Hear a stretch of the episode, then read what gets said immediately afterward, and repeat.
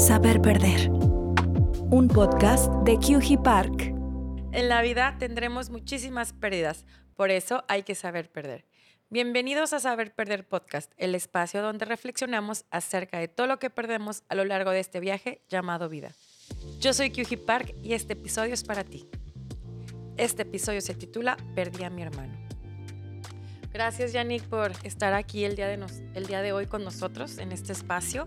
Yo sé que nos vas a, compartir un tema pues delicado y pues te queremos agradecer porque nos, te vas a abrir con nosotros. Y pues antes de empezar a, a preguntarle este, la situación o por todas las experiencias que ha pasado, les quiero contar un poquito quién es Yannick. Yannick Brison es una chica que conocí, pues nos dedicamos más o menos al, mismo a medio, que es la inversión extranjera directa aquí en México. Y la conocí en una ocasión hace seis años ya, hace seis años, wow. Este, fue mi primer proyecto, de hecho, fue mi primer proyecto ah, este, que hace cinturones de seguridad. Ahí estábamos este, en sus oficinas en su momento Pro México, en donde ella nos estuvo este, apoyando en la coordinación con todas las citas, este, con gobierno y todo lo que es la belleza de invertir en México. Y pues muchas gracias, Jenny. Aparte de que es bueno, una, una persona que estimo mucho, es una persona mujer, empoderada, independiente y bien fregona en lo que hace. Pues muchas gracias, Jenny, por estar aquí con nosotros. Gracias, Kyuji, por confiar en mí, por invitarme para compartir mis experiencias con, pues, con las personas que les pueda servir este podcast. Sí, muchas gracias, porque la verdad es un tema sensible, es un tema muy sensible porque ya ves que normalmente pues nos catalogan, ¿no? Cuando algún ser querido fallece, dicen huérfano, este, dicen viuda, este, y realmente cuando pierdes a un hermano, no hay palabra. Entonces, este, Yannick, pues cuéntanos este, quién eres, qué haces antes de pasar con esto. Ya sé que les dije un montón de cosas, pero mejor tú cuéntanos quién eres, qué haces, qué te gusta hacer. Ok. Bueno, mi nombre es Yannick Brison. Este, yo me dedico, eh, trabajo en una cámara de comercio, en Business Development y Relaciones Públicas. Em, y pues me gusta hacer muchas cosas, entre ellas viajar, para mí es un respiro, mundos nuevos. Este, me gusta también mucho ir a eventos deportivos como el tenis. Me gusta también hacer equitación. O sea, soy un cúmulo de experiencias. Pero sí, soy. Pues al final del día soy un cúmulo de las experiencias que he tenido a lo largo de la vida y que a veces no, no nos presentamos con esa cara, ¿no? Sí. Este, normalmente te ven alegre, te ven contenta, te ven trabajando, subes tu mejor foto a Instagram, pero no siempre subes las partes donde pues no has estado bien. Claro. Este, entonces, pues soy esa persona y que eh, por mucho tiempo no, no, hablé de este tema, entonces eh, el que me hayas invitado a hablar de mi hermano, de, de, lo que pasé, de cómo lo superé, em, me ayuda a abrirme con todas esas personas que por muchos años eh, llegaron a mi vida después de, de que mi hermano falleciera y no supieron. Hasta que me empecé a abrir un poquito más en Instagram. Sí. Entonces, también soy esa persona, soy, soy la hermana de, de Laurent Brison. este, y pues bueno, vengo a contar, contar esta historia. Muchas gracias, Yannick. Cuéntanos, este, ¿son familia de cuatro? ¿O de cuántas personas em, son tu núcleo familiar? Ok, originalmente éramos eh, familia de cuatro, papá, mamá, eh, mi hermano que era más grande que yo, un año, diez meses. Ok. Y yo. Al momento mis papás están divorciados. Ok. Eh, se separaron antes de que, de que mi hermano falleciera. entonces pasé de ser una familia de cuatro a ser una familia de tres, a ser una familia de dos, o sea, en núcleo, digamos. Sí. Digo, a mi papá lo adoro, él vive, vive en Playa del Carmen, entonces no lo veo tan seguido. Este, pero sí, ahorita digamos que mi núcleo, que, quien vive aquí en Monterrey con mi first call es mi mamá. Ok, gracias. Y cuéntanos, ¿quién es, quién era tu hermano? ¿Cuántos años? Bueno, más bien, ¿quién era? ¿Cómo se llamaba? ¿Qué le gusta hacer? ¿Y qué es, cómo empezó todo este proceso? Ok, eh, mi hermano se llamaba eh, Laurent Brison. Eh, muchas personas le decían Loran Brison o como el nombre en francés, que es el nombre original, Laurent Brisson, que era Ok. como le decía mi abuela y, y mi papá, que vienen de origen francés. Em, yo le decía Loran. Ok. Sí, claro. Entonces para mí era pues mi hermano, el que yo veía desde niña, con el que jugaba a los Power Rangers, con quien me subía a los árboles, quien me enseñó a jugar Nintendo. O sea, yo era una niña de andar en la calle correteando. O sea, yo jugaba Sí. juegos de niño por mi hermano, ¿no? Ok. Es- tenía mis Barbies y todo, pero, o sea, a mí me ponías a, te digo, jugar Nintendo, de que em, el Mario Bros. y me lo Sí. sabía de memoria. Sí. Entonces era mi hermano de juegos, mi amigo de juegos de toda la vida, quien, quien yo creía que iba a ser mi aliado y mi compañero por el resto de mi vida. Claro. O sea, yo decía y pensaba, si algún día mis papás faltan, voy a estar con mi hermano, Sí. porque mi familia no es muy grande. Sí. Entonces, este, él em, ya más, digamos, eh, de adolescente, él falleció a los 18 años. Este, em, iba mucho a un grupo de, de la iglesia, este, que se llama Escuadrón. Ok. Creo que todavía existe porque el otro día los vi. Em, y él ahí encontró muchos amigos este, muy queridos, em, que a la vuelta de la vida yo me los he encontrado. Entonces, pues era un grupo en el que aprendían muchas cosas como los Boy Scouts, Ok. rezaban, etcétera. No era que era el más religioso del mundo, pero pues Sí. encontraba diversión ahí. Ok. ¿no? Este, era un adolescente muy risueño, tenía un corazón muy, muy, muy noble. Este, la verdad, yo era la canijilla, la que le decía a mi mamá, me pegó cuando realmente no me había hecho nada. Ajá. Este, pero tuve una infancia muy bonita y de repente, pues ya eres hija única, ¿no? Sí. Entonces, este, es complicado, fue muy complicado porque, y al día de hoy, o sea, todavía me preguntan, ah, me ha pasado yo creo que la semana pasada, em, ¿tienes hermanos? Y yo, no, no tengo hermanos, porque pues actualmente no tengo hermanos, ¿no? Sí.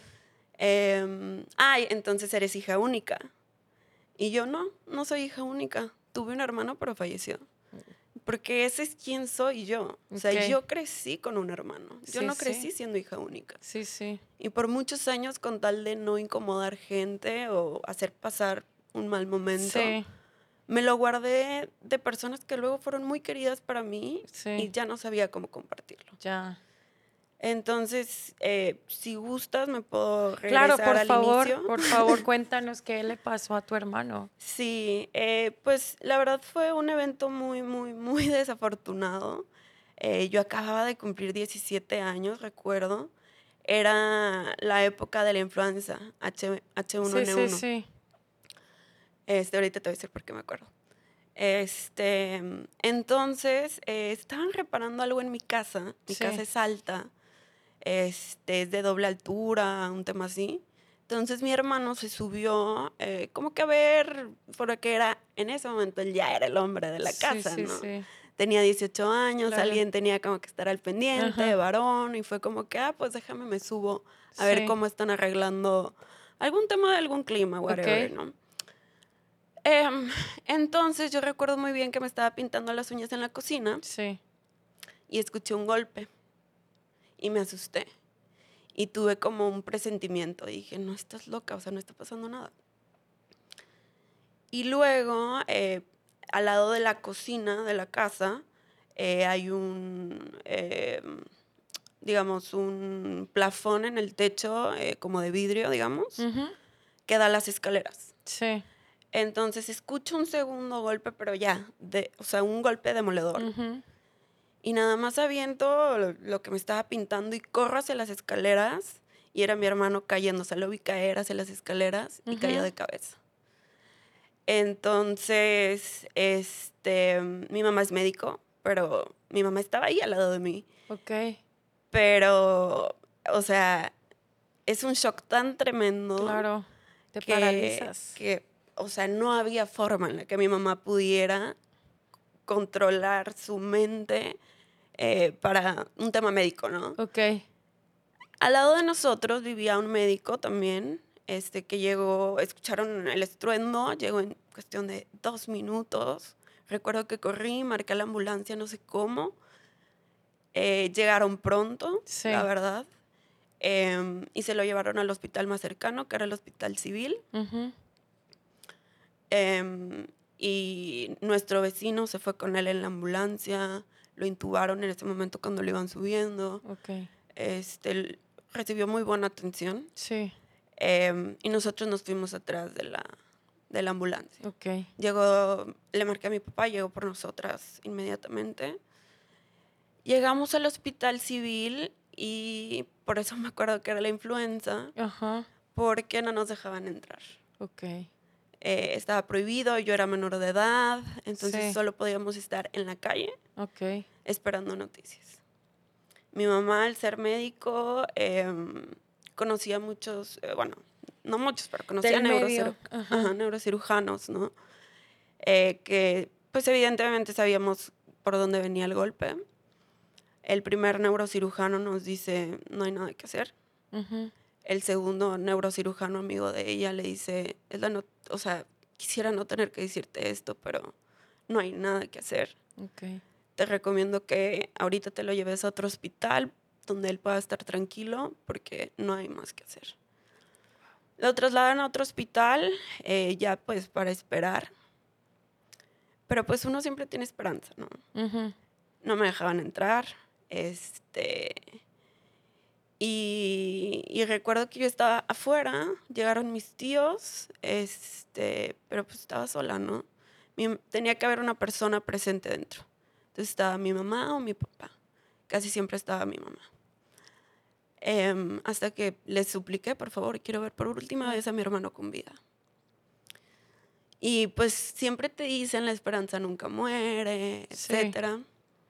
Entonces recuerdo que yo me puse a investigar y dije, no, este, si les pones música que les guste, a veces reaccionan. En mi mente de 17 años que no sabía leer una tomografía.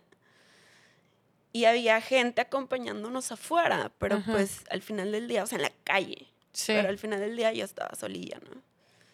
Total, me dejan pasar al hospital con un pase único, así, es la única vez que puedes entrar. Subí, eh, tenía un piso para él solo por el tema del H1N1. Este, por eso creo que me dejaron pasar, de hecho, porque estaba solo, aislado.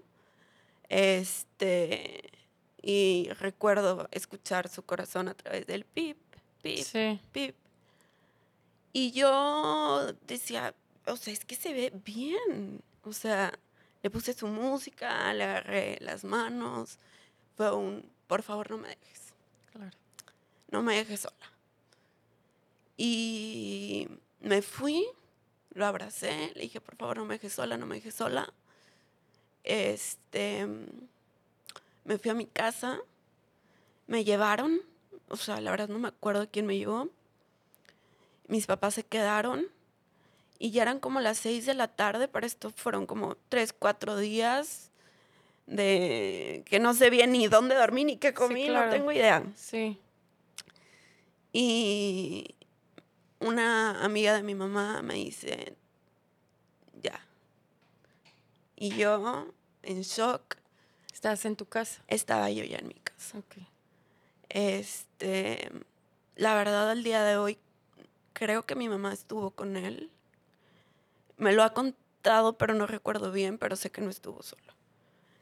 Este, había un tema también ahí un poco sensible porque pues era muy joven y había mucha presión para que donaran los órganos Sí.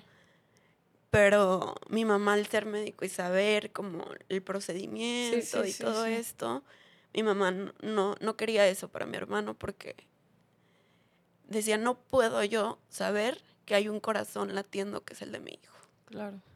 Entonces, digo, no estoy en contra de la donación sí, de órganos, sí. ni mucho menos, pero sí fue pues un tema que se habló, ¿no?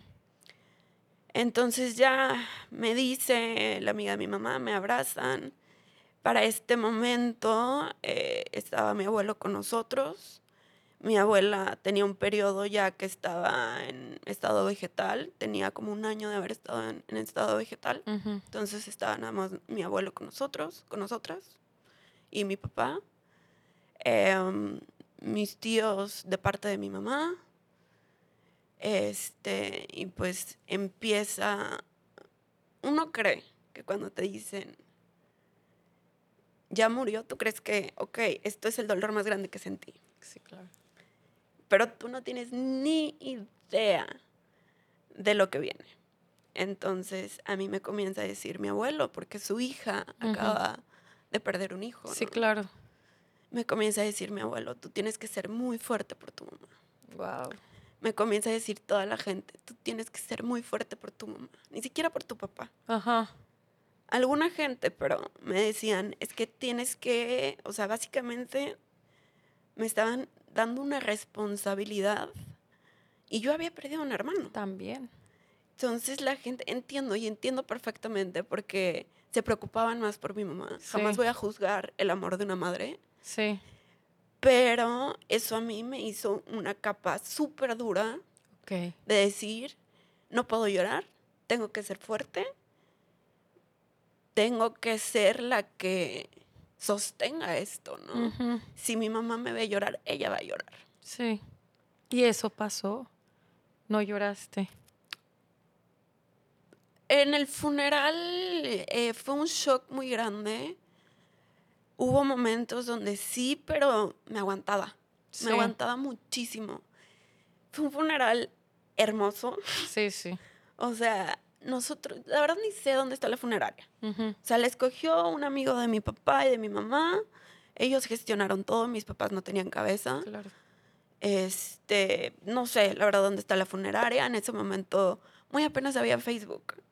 O sea, era 2012, 2000, no menos, 2009. Ujú. Y de repente comienza a llegar gente y gente a la funeraria. Había fila, Kyuji, para entrar. Wow. O sea, llegaron todos sus amigos, eh, llegaron todos mis amigos de la preparatoria que los amo y adoro porque siguen en mi vida y sí, estuvieron ahí sí. para mí, no solo ese día, sino todo el tiempo que necesité para poder hablar de ello. Sí. Y te digo, mi hermano estaba en este grupo de la iglesia, llegan todos vestidos con, con su playera, y Sí. como que un paleacatito que usaban, muy bonito. Y mi mamá justo dijo, lo quiero enterrar con esta playera. Sí. Entonces llegan con una con una foto gigante en la que él salía como que con un puño así de esperanza y le pusieron una luz preciosa. Y mi mamá ve la foto y se derrumba en medio del funeral, o sea, no se desmayó, pero o sea, literalmente cayó al piso. Sí. Y dije, Dios mío, ¿qué va a pasar? Mi papá también, destrozado. Pero fue tan hermoso que llegaran todos ellos Claro. y hicieran su juramento. Y algo que me recomendaron, que yo no sé si recomendaría honestamente, es que lo viera. Que lo viera en el féretro. Ujú. Que para que te des una idea que ya no está, que tu mente lo asimile. Gracias a Dios mi mente ha logrado borrar eh, ese recuerdo, Ok. pero no sé realmente, digo, no soy psicóloga, pero Ajá. no, no, no fue la experiencia Que que, tú hubieras querido. que yo hubiera vivir, querido sí. guardar. Sí, sí. Entonces, em, digo, cada quien debe de evaluarlo, eh, pero ya no era. O sea, el recuerdo con el que me quedo fue al menos el del hospital, ¿no? Sí. Donde sí era mi hermano, donde sí lo tocaba y su mano estaba caliente, donde lo podía abrazar. Sí, sí, sí. Em, es muy impactante. Claro. Pero tener todo ese acompañamiento en ese momento me dio mucha fuerza. O sea, era un momento muy tenso. Había, imagínate, habían como 70 chicos de 16, 17, 18, 19 años en un Sí, funeral. sí, sí. O sea, fue muy emotivo. Pero pues ahí es cuando comienza, es cuando te comienzan a decir tienes que ser fuerte, tienes que ver por tu mamá, tienes que ver por tu papá. Mi abuelo a las dos semanas se va a su casa, él Ujú. vivía en otra ciudad. Eh, mi papá se tiene que ir a un proyecto a Chiapas, Ujú. porque es arquitecto y tenía un proyecto en Chiapas, entonces pues la vida sigue, ¿no? Sí. Es que te dieron mucha Este, responsabilidad. Este, cuando no te tocaba. ¿Y cómo Sí. le hiciste? Pues em, me quedé, o sea, las dos semanas, tres semanas, digo, me, me veo sola con mi mamá y sí dije, yo estaba muy enojada con Dios. Sí, claro. O sea, nunca dije, Dios mío, ayúdame. No. O sea, la verdad no lo hice. sí. Fue, estaba enojada con Dios, estaba enojada con mi hermano porque me dejó sola. O sea, para mí es, me abandonaste. Claro. O sea, me dejaste Sí, te entiendo. con todo este paquete sola. Sí. Em, entonces, le, eh, mi mamá comienza a trabajar como a las tres, cuatro semanas y yo era, no voy a llorar enfrente de mi mamá, jamás. No voy a llorar porque si me ve llorando, ella no se va a poder controlar. Entonces yo me guardaba todo ese sentimiento y lloraba por las noches, sola en mi cuarto, por años. Sí. no hablaba con mis amigos del tema porque yo sabía que me podía quebrar y no que yo era era la, la, La fuerte, cabeza, sí, yo era la fuerte. Sí, claro. Y hace poco platicaba eso con mi mamá y ella le decían, tienes que ser fuerte por Yannick. Entonces crearon una desvinculación. Yo sé que no venía de un mal lugar, la gente que te lo dice. Sí. Pero a ella le decían, tienes que ser fuerte por Yannick y ella se la pasaba llorando en su cuarto sola. Mm, Y a mí me decían, tienes que ser fuerte por tu mamá. Entonces yo me la pasaba en mi cuarto llorando sola. Sí, claro. Entonces comienzan a pasar cumpleaños, Sí, sí, sí, sí. navidades. Y es cuando comienzas a decir, ahora sí empezó lo fuerte. Sí. Graduaciones, eh, momentos donde tú dices, yo quisiera que estuviera, quiero que me acompañe, quiero que esté aquí, estoy pasando por esto, quiero que me abrace. Sí, sí, claro. Y todo esto, o sea, yo dejé de hablar de mi hermano por esa situación, casi 10 años que dejé. Wow. O sea, con contadas personas les confiaba lo que sentía mi corazón, ¿no? Lo que había dentro de mí y temblando. O Sí. sea, como nunca hablaba de eso, para mí era, te estoy abriendo mi corazón, temblando y, y espero que me entiendas y una situación eh, muy complicada, la verdad. Hasta que llegó un punto en el que un día dije, pues es su cumpleaños, quiero celebrar de alguna forma, voy a subir una foto. Sí. Esto fue antes de pandemia, creo yo, no me acuerdo. Hace- apenas, apenas, Apenas. estás abriéndote, sí. Tengo poco, la verdad. O sea, tres, cuatro años. Subo una foto y me dice un amigo, un amigo desde los 18 años. Me escribe como, no sabía que tenías un hermano. Él sin saber que había fallecido porque yo subí la foto casual. Sí, sí, claro. Y yo le escribo, sí, falleció cuando estaba en la prepa. Le escribo, o sea, literal en mi feed. Ajá. Y él, discúlpame, no tenía idea. Sí. Y yo dije, híjole, esto no está bien. O sea, yo conocía a una nueva persona, me preguntaban, ¿tienes hermanos? No, ¿eres hija única? Sí. Ok. Entonces comenzaba una bola de mentiras Ajá. innecesaria, ocultaba una parte de mi ser. Por Sí. eso cuando me dices, descríbete, te dije, soy la hermana de Lauren Brison. Sí. Porque yo por casi 10 años oculté mi infancia, que fue hermosa, o sea, Sí, fue acompañada, eh, fui a Disney, o sea, el sueño de todo niño Sí, con sí, mi sí. hermano, íbamos a la playa, o sea, fue una infancia preciosa y yo la bloqueé. Sí. Aunque tenía mis recuerdos conmigo, veía las fotos, no lo compartía. Entonces, justo antes de pandemia, yo tenía una pareja, un novio, este, y comienzo como que con problemas, este, y dije, voy a ir a terapia. Porque en esa época, Sí. he de decir, mi mamá me llevó a terapia como a mis 18, o sea, no tan después de que había fallecido mi Sí. hermano. Pero como yo era la fuerte y era muy... Me la creí. Yo llegaba con el psicólogo y yo, es que yo estoy bien. O sea, yo soy fuerte, yo estoy bien. O sea, yo no necesito venir. Iba y le platicaba de otras cosas. No, es que yo estoy bien. Yo ese tema superado. Claro que no, yo seguía llorando en mi casa todas las noches. Cada problema que tenía, yo decía, es que me abandonaste, es que no estás conmigo. O sea, cada cosa que pasaba en mi vida, él me hacía falta. Sí, claro. Y pues bueno, eh, fui a terapia esa época. O sea, a los 18. Es que A también era la, la parte donde es como que esta transición de pubertad a adulto. Bueno, a- adolescente adulto, sí. Rebelde. Igual a rebeldía. sí. Sí. Sí, sí. Dentro de todo, yo no quería ser una preocupación para mis papás. Ok, Entonces, dentro de mi rebeldía era responsable. ok, ok, ok. Pero sí, Eso es sano. Sí, o sea, sí. lo que hicieron mis amigas conmigo, que las amo, te digo. Yo no hablaba, ellas no me preguntaban, pero ¿qué quieres hacer? ¿Quieres salir? Vamos. Sí, ¿Quieres sí. tal? Te sacamos. Sí, claro. Entonces, este, te digo, dejé de hablar completamente, sí fui a terapia en esa ocasión, Ajá. pero no habían, o sea, había Facebook, pero no existían estos espacios. No. Y la primera vez que yo te escuché hablar, yo dije, si yo hubiera escuchado un podcast así a mis 18 años, a mis 17 años, escuchando a alguien que pasó por lo mismo que yo, porque yo no tenía con quién hablar. Sí. O sea, yo, o sea, me creía tan fuerte que ante el psicólogo, que fue un psicólogo que también atendió a mi hermano en su momento por otros temas, al que también iba mi mamá, yo decía, no, es que, ¿qué tal si le hice a mi mamá? Ah, No. sí. Yo era menor de edad, Sí. ¿no?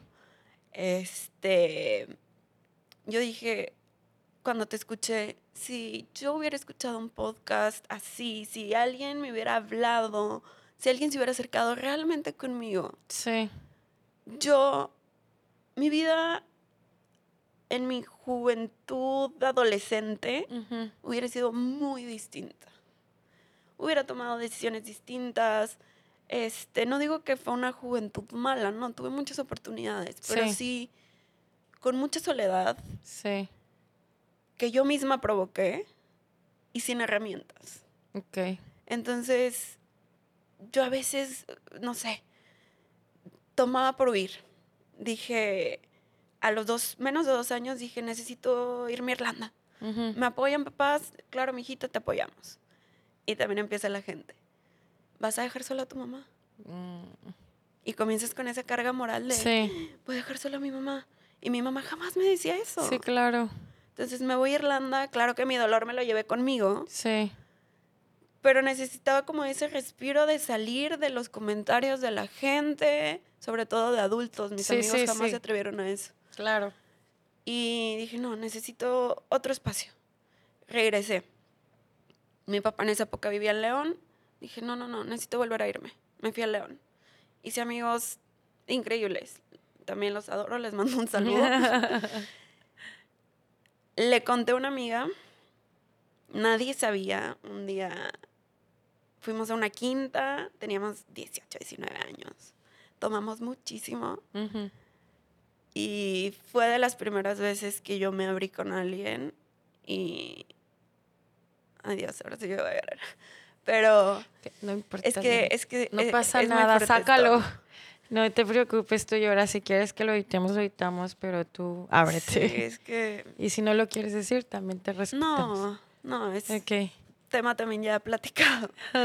Pero me quedo dormida y me levanto y mi amiga Noemí, eh, que era con quien yo había platicado de estas cosas porque su papá había fallecido unos meses antes, Ujú. o sea, era de las pocas personas con las Sí, que yo platicaba de eso. Le digo, quiero que traigan a Noemí, quiero que traigan a Noemí. Viene Noemí, comienzo a llorar con ella.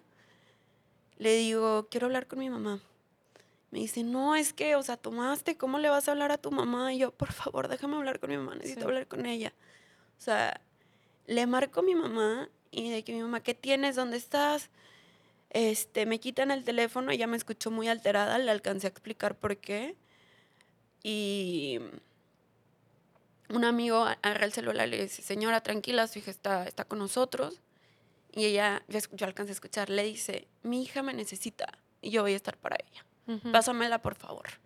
Y comienzo a hablar con mi mamá por teléfono, mamá. eh, o sea, me desahogué Le dijiste todo lo que sentías. todo. Yo creo que mi mamá llorando conmigo por el teléfono y yo en una quinta. y pasó ese día, mi mamá me apoyó de que esto no lo sabe mi papá, pero me tuvieron que llevar a mi casa. Ajá. Y mi mamá, yo voy a decirle que estabas estudiando. Y yo, ok. Entonces llegué y me subí rápido. Pero luego la vida me quita a Noemí. Noemí. Yo digo, a lo mejor ya estoy cruzando temas, pero Noemí se volvió muy cercana a mí por ese tema, porque ella confiaba en mí para hablar de esas cosas y yo en ella. Noemí la conocí ese mismo año. Este, yo estuve para ella en su proceso, ella me ayudó un poquito en mi proceso. Y mm, la última vez que la vi, yo me iba a ir de intercambio y me la encontré aquí en Galerías Monterrey y ella vivía en León. Y yo no, o sea, yo me va, o sea, la veo por el carro, yo mamá es Noemí, y me dice, sí. Me bajo, le digo, ¿qué haces aquí? Y me dice, no, me vine a hacer verano a Monterrey. Y yo, ¿por qué no me avisas? Y me dice, es que tú me dijiste que ya te ibas a ir a Francia. Y yo, sí, la abrazo tan fuerte. Le dijo, le digo, no te voy a ver en un año, pero te quiero la vida, te voy a extrañar, te voy a marcar. Y no pasa ni un año y Noemi pues fue víctima de feminicidio por su exnovio. Otro tema. Wow. Entonces, pierdo a mi compañera de, duelos, ¿no? A mi amiga, a mi confidente, y dije, ese día que me avisaron, yo dije, me derrumbé, yo estaba fuera, le marqué a mis amigas de allá, le marqué a mi papá llorando, a mi mamá, y para mí fue un duelo más. O sea, ¿cómo? Este. Y me vuelvo a cerrar, ¿no? O sea, sí. o sea, no, no como. Estás viviendo dos duelos ahora. Sí, y digo, para esto también ya mi abuela, ya ni lo conté, pero falleció a las dos semanas de que mi hermano falleció, después de que había estado en, en, en no era como era en estado vegetal por un año, ya lo esperábamos, pero, pero no tan pronto, ¿no? Sí, sí, sí. Entonces como que se suma y se suma y se suma y yo no me doy, no me doy cuenta. Entonces regreso a México y decido pues, bloquear esos temas. Digo, no, comienzo a ir de nuevo al psicólogo, trato otros temas, que de pareja, que no sé qué. Llega, te digo, antes de la pandemia, que te digo, problemas con el novio, lo que tú quieras, llego con la psicóloga. Y nada, o sea, me dice, tus problemas de pareja, ok, pero ahorita por lo que tú vienes es porque Sí. no has sanado un duelo. Sí. Y yo lloraba, Kyuji, o sea, yo no le dije a mi mamá, o sea, no, a, a mis 27 años no le dije a mi mamá que estaba yendo al psicólogo. Es que nos da pena ir terapia como que antes es- era como que, ¿por qué? ¿Qué tienes? Sí, y yo es que Y no, ahorita- no, no le quiero preocupar. Sí, ¿no? exacto. Todavía me la compraba. Sí. Y yo salía, o sea, me decía la psicóloga, ¿puedes manejar? De tanto que lloraba. Sí. O sea, de... Y yo, sí, claro, de aquí me voy a ir al gym. Y me iba al gym. Ok. Y me decía, pero es que has llorado demasiado. No, o sea, no es sano que vayas al gym. Y yo, no, sí, porque las endorfinas. Y me- si me servía, te diré. Claro, yo, te- yo estoy contigo 100%. O sea, 100%. Hay que descargar, por eso lloraste. Y luego hay que cargar, por eso ibas al gimnasio. Sí. Entonces, este, te digo, yo, em, o sea, llegó un punto en el que hasta me abrazó la psicóloga. Pero me sirvió tanto, o sea, lloré todo lo que no lloré en 10 años. Claro. Lo lloré y comencé a hablar, comencé a publicar. Comencé, digo, no soy influencer ni mucho menos, pero que la gente sepa Que sí existió. que sí existió y que sigue en tu corazón y que viviste cosas preciosas, no tiene por qué estar escondido. Honrarlo. Literalmente. Entonces, te digo, había, comenzó a haber gente que me decía, wow, no puedo creer por todo lo que has pasado, este, yo no hubiera podido. Y yo así como, yo no lo elegí. O sea, si yo claro. pudiera, aquí tendría a mi hermano al lado Claro, de mí. no, Es algo que tú no controlas. O sea, Ajá. no, o sea, hice lo que pude con lo que tenía en su Sí. momento. Me hubiera, te digo, me hubiera fascinado haber tenido un podcast, haber escuchado, haber leído un libro, aunque sea, que, que me explicara, estás pasando por esto, date cuenta, porque yo no me daba Claro. cuenta. Sí, sí, sí. Y comienzo a abrirme y me dicen mis amigas, nunca te había escuchado hablar de tu hermano después de lo que pasó. Sí, Gracias por tenernos la confianza. sí. Y comienzo también a, a- a presentarme ante la gente con el... Sí, no, eh, no soy hija única, este, tuve un hermano, pero falleció. Ujú. Y comienzan a venir como mensajitos del cielo, ¿no? Estaba hace como un año este, con Sofi Flores. Sí. Nos invitó a andar en kayak Ajá. a varios del medio. Sí, sí, sí. Sí, me acuerdo. Entonces, ¿tú fuiste? No, Ah. pero sí. Entonces estaba ahí un chavo y me dice, ay, oye, no te conocía. Ah, no, me dice, te me haces conocida. Ujú, Y yo digo, pues chequemos Instagram, a lo mejor tenemos amigos en común. Y tenía puros amigos de mi hermano. Y me dice, ¿dónde conoces a este chavo? Y le digo, ah, era amigo de mi hermano. Y me dice, ¿quién era tu hermano? ¿Quién es tu hermano? Y yo, se llama Lauren Brison. Claro. Me dice, no o sea, el pobre chico no sabía qué decirme. Ajá. Y digo, sí, es el que falleció. Me dice, no puedo creerlo. Yo organicé que todos los chicos de Escuadrón fueran al funeral de tu hermano. O sea, yo en plena reunión medio laboral de... Sí, sí, sí, Diversión. claro, claro. Y estaba al lado de mí otra persona eh, impactada. o sea, él no tenía ni idea Claro. la persona. Este, y yo dije, platícame más. O sea, quiero saber sí, quién era mi hermano como amigo. Sí, O sea, pero yo ya desde otra perspectiva de que quiero conocerlo más. O sea, yo lo conocí como hermano, pero no lo conocí como amigo. ¿quién era? O sea, platícame, ¿no? Y ya me platicó un poco, no, sí, él le decíamos L'Orange, que porque de repente se iba de naranja. Yo, sí, claro, me acuerdo súper bien de su playera naranja que le encantaba. Y luego hace poco una amiga eh, con la que estuve de viaje, que recuerdo perfecto que estuvo conmigo ella en el Ajá. funeral, me dice, ¿sabías que yo conocí primero a tu hermano que tú? Ay, mira. Y yo, ¿qué? ¿Cómo nunca me lo dijiste? Claro.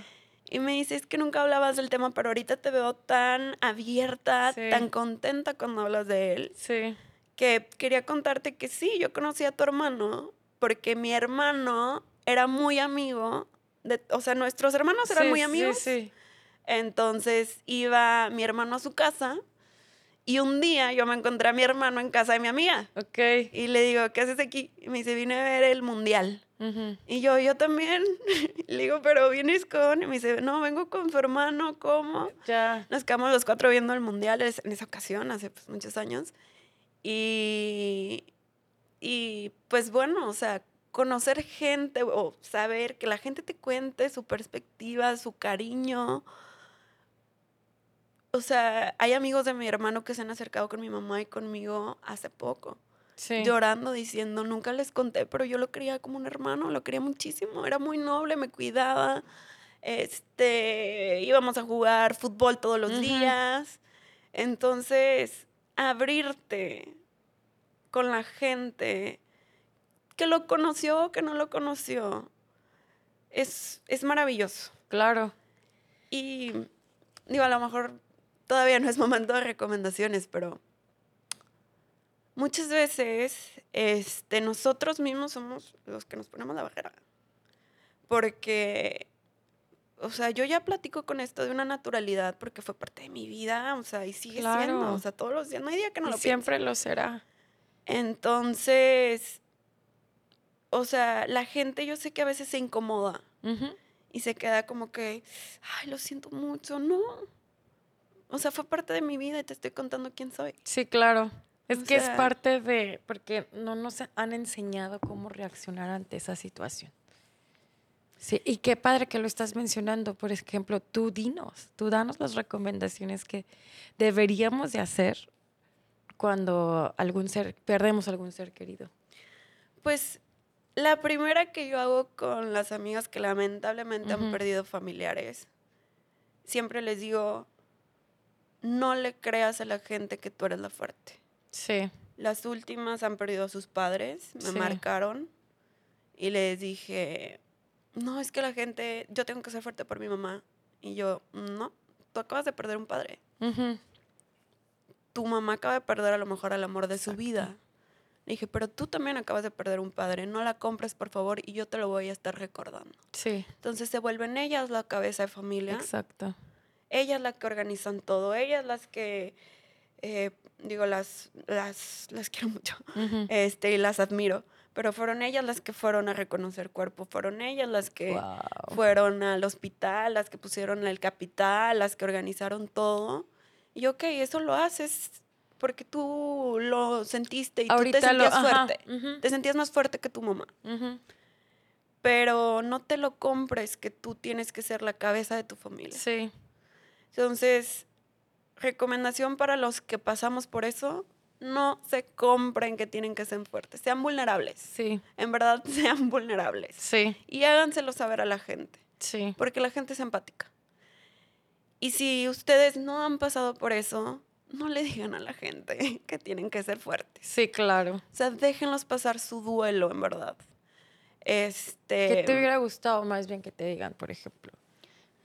En, esa edad tan rebelde, pues. A mí me hubiera gustado que me hubieran dicho, te acompaño, no tienes que hablar de eso, pero no llores sola.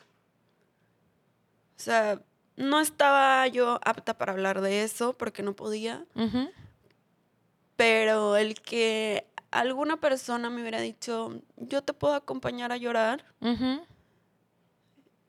para que seas vulnerable, Sí, no tenemos que hablar del tema hasta que te calmes. claro.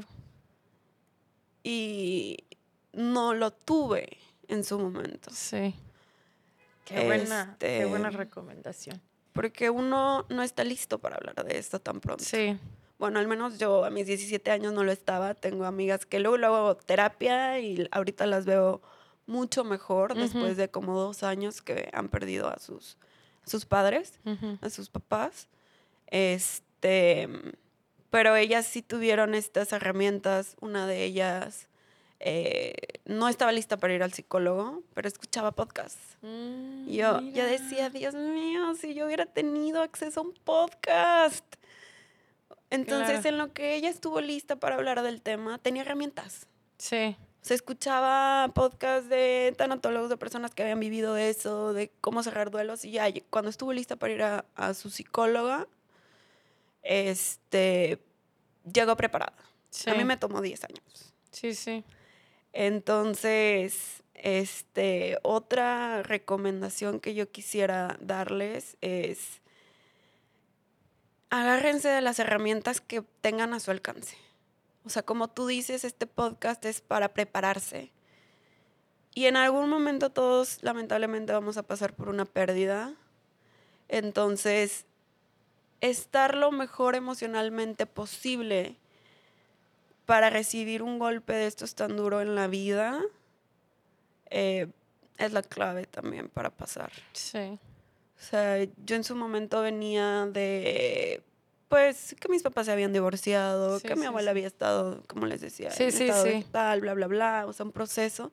Entonces yo no estaba bien tampoco. O sea, yo había tenido que ser la fuerte desde el divorcio. Sí. Porque mi hermano era bueno, era, Sí. era noble. Entonces yo era también la pilar, ¿no? Sí. Entonces venía de ser la fuerte desde un divorcio, desde... Entonces no venía bien. Venía de ser la fuerte ya desde hace mucho tiempo. Sí. Este... Y eso cansa también. Sí lo puedes hacer, Sí. pero también es cansado. Pero también no pasa nada si, si reconoces tu cansancio y quieras soltarlo a toalla. Sí. Es como tú dices, ¿no? Este, apóyate de gente, háblalo, Y, y la recomendación buenísima, te acompaño y no llores sola. Sí, y te espero, o sea, y el día que tú quieras hablar de eso, con mucha felicidad, te voy a recordar lo que yo me acuerdo de la persona que perdiste. Claro. Qué bonito está eso. Porque que otra gente llegue y te diga, yo admiraba esto de tu hermano, yo digo, wow. No, no solo era yo la que lo veía, o sea, Sí. no lo estoy idealizando, o sea, era, era, es- esto era real. Exactamente, ¿sí? ¿Sabes algo, Yannick? Ahorita que tú dices eso, y me, me, hice la pregunta a mí misma, porque el papá de Ana María era, que lo que me describes de tu hermano. Y ahorita me digo, ¿por qué Dios se llevar a esas personas primero? ¿Sabes? O sea, me hice esa pregunta. Sí, me he Pero, hecho muchas veces. este, pero bueno, la respuesta es por algo, por esa fue su misión de vida, para darnos esas lecciones y para que nosotros de esas adversidades este, crea, creamos o nos fortalezcamos y nos desarrollamos y le, le demos para, para arriba o para adelante. Sí, totalmente. O sea, para mí ahora es, me siento acompañada. O sea, yo ya pasé esa etapa de, me dejaste sola, ahora es, Sí, oye, tengo una reunión importante, acompáñame. sí, claro. Y por ejemplo, y así con todas las pérdidas que he tenido, estos, estos aretes eran de mi abuela. Ok. Entonces, cuando tengo algo importante o estoy nerviosa o digo, hoy quiero, necesito compañía, Ajá. me pongo aretes de mi abuela, ¿no? Sí. De mi hermano tengo un reloj, este, pero sí se ve muy varonil, entonces solo en casos extremos me lo pongo para sentirme acompañada, pero sé que siempre, que no estoy sola, ¿no? O Sí, sea, claro. Totalmente. Su cariño marcó mi vida. Y tengo tantos recuerdos tan hermosos, o sea, que ahorita me dan risa. O sea, Y te das permiso de recordarlo. Claro. Porque lo estás honrando. claro, hasta, hasta he podido ver videos de mi infancia. Uy, qué padre. O sea, me siento orgullosa porque antes no hubiera podido. Pero escucho, no sé, hermanos que dicen, ¿te acuerdas cuando nos peleamos y que Sí, te aventé sí, no sé qué? Y yo te aventé y yo de ay, yo me acuerdo cuando me aventaba cosas con mi hermano. Sí, sí, Y ahora me da claro. risa, ¿no? Digo, en su momento, pues nos peleábamos como cualquier hermano, pero digo, qué bonito que viví esa experiencia este, de lealtad, porque un hermano es leal a ti Sí, ante el mundo. sí. Entonces, para mí eso es un hermano. Y hoy en día no tengo hermanos de sangre, pero tengo a mis mejores amigos. Claro. Esos ángeles que te los manda el ángel. Sí, y te lo juro que sí, porque de repente hacen algún comentario y dices, esto viene de más arriba. Sí, totalmente, yo estoy de acuerdo contigo. Entonces, yo, mi vida cambió a partir de que me abrí y la verdad es que volví a terapia por, por podcasts. Sí, Sí. qué padre. Entonces, por eso cuando me platicaste este proyecto, yo dije, Kyuji, no sabes el impacto que puede tener en la gente. Muchas gracias. Y esa es la idea y por eso te agradecemos mucho que estés aquí en este espacio porque tú justo, pues mucha gente de tu edad, ahorita, hoy en día, hoy en día 17, 18, Sí. puede que estén viviendo algo así. Ojalá y, y estas personas que lo escuchen puedan transmitirle ese cariño, ese amor, esa apertura, ¿no? A esa, Sí. ese, ese nicho de, de jóvenes que realmente no van a saber qué hacer. Sí, y, y la verdad es complicado porque entiendo que un chico de 16, 17 años no va a saber qué hacer, No. claro que no. Pero si tu amigo o tu amiga está pasando por esto, ve a su casa y dile, vemos una película juntos, la que sea, nada más para que no estés solo. Eh, si tu amiga, te digo, tu amigo, tu, tu amigo está pasando por esto y lo ves deprimido, dile, cuéntale a su mamá o pásale un podcast, alguna herramienta. Muchas veces también no, le, no quieren preocupar a sus papás, ¿no? Sí. Entonces, si necesitan ir a terapia, hay formas, hay psicólogos también gratuitos, este, hay herramientas. Y si no pueden empezar con terapia, porque a veces es muy duro, no estás listo para hablar de eso, y sientes que el mundo se te viene encima, uno, te quiero recordar que va a pasar. Siempre va a estar en tu corazón, siempre. Pero el dolor es opcional. Al principio lo vas a sentir muy fuerte, vas a sentir que el mundo se te viene encima. Te quiero recordar que no es tu responsabilidad sanar a nadie ni ser fuerte por nadie. Tienes que ver por ti. Sobre todo si quedas como hijo único, hija única. Em, honra a tu hermano, a tu hermana, porque formó parte de tu vida y es parte de quién eres. Em, y adultos, por favor, no les digan que tengan que ser fuertes por sus papás. Mejor apóyenlos, díganle cuando ustedes quieran. Eh, yo te pago la terapia para que no preocupes a tu mamá. Esa es una muy buena ayuda. Sí. Y estar al pendiente, o sea, a las dos semanas la gente se va, Kyoji. Sí. Y no los juzgo, tienen sus vidas que seguir. Sí, sí, sí. Pero uno no sana en dos semanas. No. Lo peor no es el día del funeral. Lo peor viene el primer cumpleaños. Lo peor viene la primera Navidad. Lo peor viene en el proceso de duelo. Entonces, no sueltan a la persona. No digo que se encarguen de ellos porque, pues para eso hay especialistas, psicólogos que se encargan, pero estén presentes. O sea, eso sí es algo que yo no viví. O sea, amo a mis tíos, pero la verdad sí desaparecieron unos cuantos años. Tenían sus temas, sus vidas. Sí, sí, sí. No los juzgo, pero eh, sí mi familia nuclear se redujo. Mi papá trabajando lejos. Eh, yo viviendo en casa de mi mamá, entonces mi abuelo no venía a vernos. Este, lo amo y lo adoro, ya falleció, pero él no creció de esa forma, ¿no? Este, y mis tíos perdidos, ¿no? Entonces, yo creo que una visita mensual no te cuesta nada, ¿no? Claro, estar al pendiente, sí, la vida sigue, pero este, eh, si es un ser querido o un familiar, sí estar presente. Y, y, sabes algo, Jenny, yo creo que además de tus recomendaciones agregaría algo de que es que no los quiero preocupar, por eso no me abro. Yo les recomendaría que si tu núcleo principal es tu familia o tus amigos, ábrete con el que sea. Con el que sea, sea tu familia, sea tus amigos, porque descargar eso es terapéutico también. ¿Sabes qué me pasó aquí esta vez que fui al a la psicóloga? Que sí duré.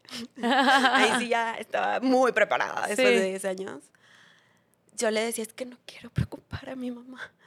Y me dice, tienes 27 años. Esto pasó hace 10 años. Sí. Descríbeme a tu mamá. Y yo, no, pues trabaja, no sé qué, no sé qué, no sé qué. Me dice, tu mamá no es la misma de hace 10 años. Tu mamá hoy sí puede cargar contigo. Sí. Yo me abrí con mi mamá, me levanto. Claro. Entonces. Sí. Créanme que abrirse en el momento que ustedes estén listos y pasar por ese momento en familia, juntos, platicar. Claro, en familia, más O sea, imagínate que mi mamá y yo no hablábamos de mi hermano por años. Claro, porque era doloroso para ambos. ambas. Tantos recuerdos, o sea, no hizo sentido. Ok. Entonces sí, de todo corazón, les quiero recordar que va a pasar el dolor, pero no sé, yo diría que cosas sí. buenas. No, no pasa el dolor, yo digo que aprendes a vivir con él. Aprendes a vivir con él. Sí, ahorita estaba llorando, ¿no?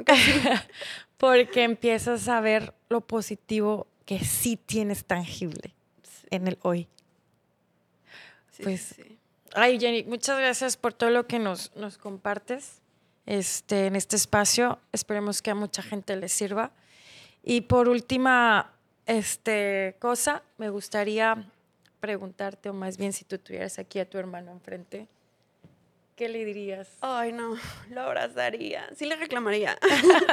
o sea, no se salvaría de un maldito, me dejaste sola. Pero sí le agradecería por acompañarme de la forma en la que pudo a partir de su fallecimiento, porque... ¿Cómo ves si lo cambiamos de Laurent? Laurent. El, Laurent le dice. Laurent. Te quiero decir. Ah, ok, ya. Maldito. no, no es cierto. Sí, está bien. Ay, no, te quiero abrazar con toda mi alma, Loran. Eh, fuiste mi alegría, mi hermanito, mi compañero de juegos. Marcaste mi vida entera. Me dejaste sola, con mucha responsabilidad. Pero cuando me abrí, te sentí. Y cuando te he necesitado, te he sentido conmigo. Entonces, gracias por no dejarme sola en otros momentos duros de mi vida. Te amo con todo mi corazón. Gracias por jugar conmigo tantos años, por trepar tantos árboles conmigo, por hacerme que mi infancia fuera acompañada y fuera tan divertida. Y por hacer de mí la persona que soy hoy, porque tú fuiste mi base. Desde que nací estabas tú. No había un mundo sin ti. El día que te fuiste sentí que ese mundo se acabó. Pero sigues en mi corazón, entonces te abrazo, te amo y gracias por siempre estar conmigo. Gracias. Yo creo que todo este éxito laboral que tienes es gracias a, a que tu hermano siempre está contigo. Ay, sí, no tengo duda, la verdad es que se siente. Uno sabe cuando Sí, las cosas vienen del cielo y cuando te llegan los mensajes. claro. Es lo más bonito del mundo. Pues sí. Muchas, muchas, muchas gracias. Sí, no, Kyuji, yo quiero ser parte y te agradezco por dejarme ser parte de que con que una persona, a un adolescente le sirva. Claro. Con e- esa Con vida eso nos damos bien servidas las dos. Porque honestamente, Kyuji, yo. Mi mamá también, o sea, no digo que me dejó ahí tirada, ¿eh? no. O sea, mi mamá le echó ganas, me, mi rebeldía me la controló, Sí. mi papá fuera, pero también le echó ganas. Pero yo sé que el dolor te puede llevar por caminos a esa edad que no son adecuados. Exacto. Entonces a mí me llevó por una vida, pues tuve el privilegio de irme de intercambio, pero siempre con responsabilidad, porque a mí me educaron como, te dejo ir, pero confío en ti. Y yo sentía la responsabilidad de que confían en mí. Entonces yo tuve la suerte, ok, de irme de intercambio y ser responsable, de viajar, estudiar. Pero hay gente que, hay adolescentes que se pueden ir por otro camino y eso es preocupante porque el claro. dolor, si no estás acompañado, el dolor te puede llevar por... por, Por cosas malas, sí. Correcto. Entonces, con que a un adolescente le sirva y si quieren hablar conmigo pueden hablar. O sea, Sí, claro, compártenos mi tus redes teléfono. sociales, por favor. arroba en Instagram, Es- arroba. Estoy como Yv, Y-V, Brison, B-R-I-S-S-O-N. Eh, la verdad lo tengo cerrado, pero mándenme un mensajito y se los contesto y ya los acepto. Pero les contestaría una llamada, eh, iría a visitarlos, o sea, paso, digo, si son mayores de edad, ¿verdad? No quiero que me acusen sí, ahí sí, secuestro. Pero si me dicen, nos tomamos un café, yo te invito al café, quiero llorar con alguien que no conozca, pero que haya pasado por lo mismo, aquí estoy yo. Este, y sabré darte un consejo, al menos sabré, si nada más quieres que te escuche, sabré escucharte. Gracias, Yannick. Y gracias a ti por escuchar este podcast. Yo soy Kyuji Park. Encuéntrame en redes sociales en mi Instagram, arroba Kyuji Park y a saber perder en YouTube, TikTok y Spotify. Ahí nos podrás encontrar. Con esto terminamos un episodio más de este podcast donde abordamos y discutimos acerca de las pérdidas más dolorosas que nos tocará tener en nuestra vida. Vale la pena prepararnos para vivir y ganar y también vale la pena prepararnos para saber perder.